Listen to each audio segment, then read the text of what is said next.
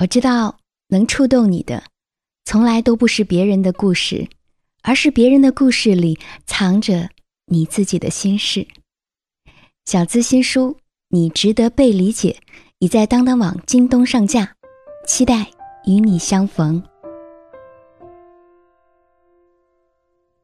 前些天啊，小资收到这样一封听众来信，这位朋友说：“我已婚。”但是和丈夫没什么感情，纯粹是为了孩子住在一起。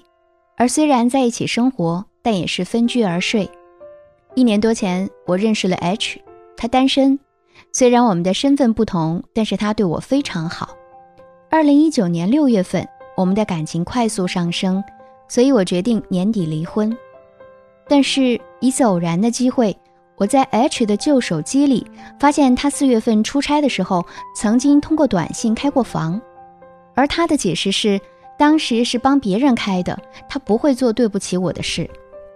我和他大吵了一架，但后来又和好了。从那之后，我成了他公认的女朋友。但后来我发现他仍然在玩陌陌聊天软件，又和他吵了一架，最终以我随时可以查他的手机告终。我以为这之后他会有所收敛，但是我错了。一九年十二月三十号，我发现了他没有及时处理的开房卡片，当时我很崩溃，问他为什么会出轨，他说他只是压力大才出去开房住一晚，并不是我想象的那样。在他再三的保证之下，我跟他一起回了他父母家，但那些天我的精神状况很不好，一直怀疑他，甚至偷看他的手机。然后我就又发现了他两次的开房记录，当着他父母的面，我们俩大吵了一架。我想让他父母给他施加压力，让他承认是他背叛了我，但是他始终都不肯承认。几次的事情把我逼到了崩溃的边缘，我不知道该如何再相信他。朋友说他外面百分之百有人，可我竟然还心存侥幸，真的不知道该何去何从。听别人的故事，收获自己的感悟。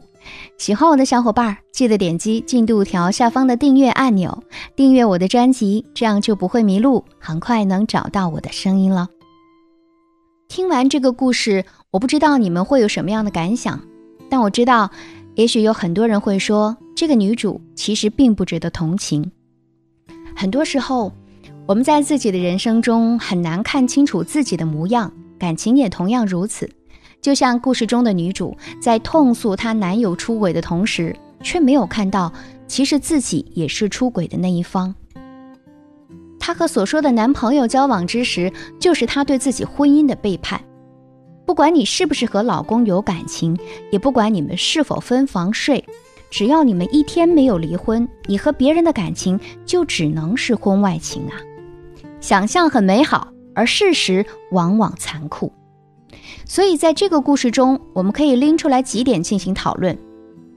第一，婚外遇见的感情，遇见真爱的几率有多大呢？故事的开始，女主提到她和她老公没有感情，所以在遇见现男友的时候被他的好所吸引，所以他们的关系发展迅速，彼此都享受着身心的愉悦。她给这样的关系以真爱冠名，并且定了离婚的日子，对未来充满憧憬。可既然遇到了真爱，为什么不是当即离婚，而是要选择在半年之后呢？可见女主也是有她自己考量的。万一离婚之后遇见的并不是幻想中的人，那么对自己来说可能也是一种损失。所以婚外情在很多时候看似不顾一切，而多半是把自己对爱情的期待投入到了另外一个人身上。这种所谓的爱情，其实只是一种错觉，就像是一场五彩的梦。一旦遇到了实质性的问题，一戳就破。第二，有过不忠的男人是否还可以相信呢？女主第一次发现男友开房叫外卖的时候，男友的解释是给别人叫的，而她选择了相信。从这一刻开始，男友已经认定你会为他的过错买单，即使他的谎言拙劣，而你却选择了自欺欺人。所以接下来又发生了那些事情，只不过是你的纵容而已。他为自己找借口，只要他一承诺，你便会投降。错误的成本太低，只会让他变本加厉。就像他所说，谁还会在你没离婚的情况下还对你那么好呢？争执到最后，过错全变成你的了。你不是单身，还想要求他过于忠贞？你觉得他还会像最开始那样对你俯首称臣吗？你们的感情模式一开始就有问题，所以他的不忠只是或早或晚的事情。这样的感情是毒瘤，你不见得能把握得住。所以建议，与其苦苦挣扎，不如早点放手。第三，我该怎样才能处理好这样的感情呢？很多时候，出轨只是一种逃离，想逃离当下不好的感受，寻求另一种刺激和另外一种满足。女主在前一段感情中选择逃离，而她的现男友在这一段感情中逃离，用欺骗来代替责任。你们两个人从本质上来说都是过错方，只是谁的错误更大而已。婚外情很少有能善始善终的。就算修成正果，以后也会有各种各样的问题，特别是对男人来说，他们往往太过现实，会觉得你可以出轨于他，难道就不会再爱上别的男人吗？所以啊，我希望每个人在开始一段感情之初都能够认真对待。如果你已婚，请先处理好上段感情，再重新开始，这样对谁都公平。我们每个人都想要一段持久的感情，而拥有持久感情的前提是，需要彼此在关系中感受到舒服自在，而关系中的感受又可以相互影响，使两个人都能成为更好的自己。两性关系的根基是稳固的内在信任。很多人在咨询我感情有没有未来的时候啊，其实内心是充满了焦虑和恐惧的。他们怕自己的付出得不到回报，怕浪费时间，更怕兜兜转转，最终还是无法在一起。对于未来的恐惧，让他们无法好好的享受当下的关系。其实你需要做的，只是诚实的面对自己的内心，听听自己的声音。你还相信吗？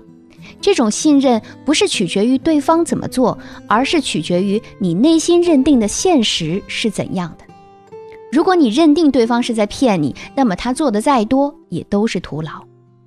内在信任薄弱的人，因为曾经关系里的创伤未得到疗愈，也因为对自己本身的不满意，所以很难在亲密关系中建立起稳固的安全感。亲密关系的弹性是良好的关系互动。很多人觉得一段关系的好坏，主要是看这两个人是否发生过激烈的冲突。如果经常吵架，双方意见不同，就认为关系不好。但实际上，决定一段关系好坏的是看你们的关系有多大的弹性空间。就比如啊，一对夫妻经常吵架，但总是很快又和好如初了；而另一对夫妻呢，很少吵架，但是他们经常隐藏自己的想法，避免更多的观点冲撞。相比较来说，第二对夫妻的关系看似平和。但实际上都是僵化的回避模式，更加缺乏弹性。亲密关系的弹性空间与彼此的相处模式有关。如果磨合和冲突能够在一段时间之内解决，那么弹性就很好。但如果一直回避，问题自然是越积越多。一段关系是否有弹性空间，就要看彼此间有没有良好的相处模式。能够在互动中修复日常关系中出现的裂缝，远比回避得来的关系要持久得多。那亲密关系的修复就在于你自我关照的能力。其实，自我关照的能力不是指任何事情都必须自己亲力亲为，而是当你在关系中感受到痛苦。你能否把关注的重心从改变对方身上撤回，帮助自己从伤害中复原，更加有选择的面对生活？就好比你跟伴侣因为小事吵架，你会难过多久？最终靠什么才能停下来？如果你会难过很长的时间，而且必须靠对方的道歉或者认错才能平复心情，那么就说明你缺乏自我关照的能力。自我关照的能力，就相当于亲密关系中的最后一道保险绳。即使你们的关系变得很糟糕，但如果你愿意开始修复在关系中的创伤，并且积极思考关系中的问题和不良模式，那你们的感情还是有可能出现新的转机的。与其把希望寄托放在让别人变得不一样上，还不如反思自己在这段关系中的收获和成长。著名心理学大师费洛姆在《爱的艺术》一书中说：“如果不努力发展自己的全部人格，那么每种爱的努力都会失败。”决定亲密关系未来的三大主要因素有：内在信任、关系互动、自我关照。其实啊，都是可以通过你的自我成长能力来提高的。不管你在感情中处于什么位置，自我价值永远是女人的立身之本。爱情有时候是一个瞬息万变的心理过程，但自我成长永远都不会过时。而当你在亲密关系中找到更舒适的位置，更懂得爱自己时，你就会明白，优秀的人永远都是会向着那些更有能力去爱的人倾斜。